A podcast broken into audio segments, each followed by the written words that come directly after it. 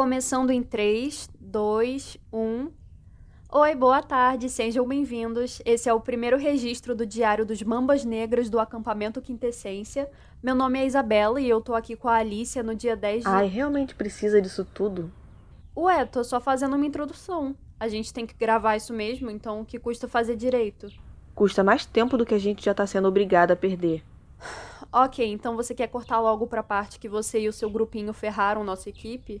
Já disse que foi só uma brincadeira. Nossa, que saco. Vocês e o monitor vira-casaca levam tudo muito a sério. Alicia, Ai, tá, tá. Bom, quando a gente chegou, a gente foi recebido com café da manhã pelo nosso monitor Raul, que, diga-se de passagem, é um pé no saco. você sabe que ele também escuta nosso diário, né? E ele, mais do que ninguém, vai poder concordar comigo. Enfim, depois do café da manhã, nos separaram em times e nós ficamos como os mambas negras. Nós duas, meus novos amigos Thomas e Valesca, além dos novos amiguinhos da Alicia, o Isaac e o Eric. No outro time ficaram os corvos. A Lídia, chata pseudo-intelectual, com seus novos chaveirinhos igualmente chatos, Noah e Alex. Além da Esther, que é uma mosca morta. E Daniel e Catarina, que não fedem nem cheiram. Alicia! Que? Vai discordar que a Lídia é chata depois do surto que vocês tiveram? O ponto não é esse. Enfim, nisso Raul também nos explicou o esquema do acampamento, disse que teremos essas competições e juntaremos pontos. Aí no final da semana, a equipe com mais pontos fica como vencedora e passa a semana com as melhores cabanas, com uma folga maior nas tarefas do acampamento e com mais alguma vantagem surpresa. E assim a equipe que perde fica com as piores cabanas e fica encarregada de tarefas do acampamento, tipo limpeza, organização, etc. E além de nos forçar esse esquema ridículo, ele ainda decidiu passar uma prova surpresa logo ali para vermos como seria o esquema durante essa primeira semana. E como se já não tivessem coisas ridículas o suficiente, a tal competição era caça ao tesouro.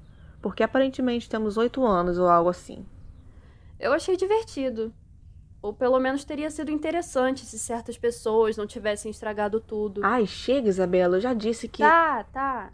Enfim, estávamos fazendo a prova normalmente até que os corvos, ou mais especificamente Alex e Lídia, começaram a ficar preocupados demais com o sumiço repentino do Noah e assim eles decidiram sair para procurar ele.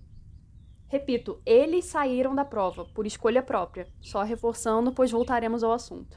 E com essa baboseira deles, nosso time obviamente acabou disparado na frente. E Raul anunciou que nós ficaríamos com as vantagens da semana, O início de um sonho. Até que encontraram o Noah. Deu tudo errado. Ele estava trancado no banheiro e assim que saiu explicou que Alicia, Eric e Isaac enganaram ele durante a prova e o trancaram lá. Aliás, Alicia, acho engraçado você querer falar ironicamente que temos oito anos, blá blá blá, como se sua atitude fosse o auge da maturidade. Pela milionésima vez. Foi uma brincadeira. Foi só uma pegadinha em defesa, fala sério.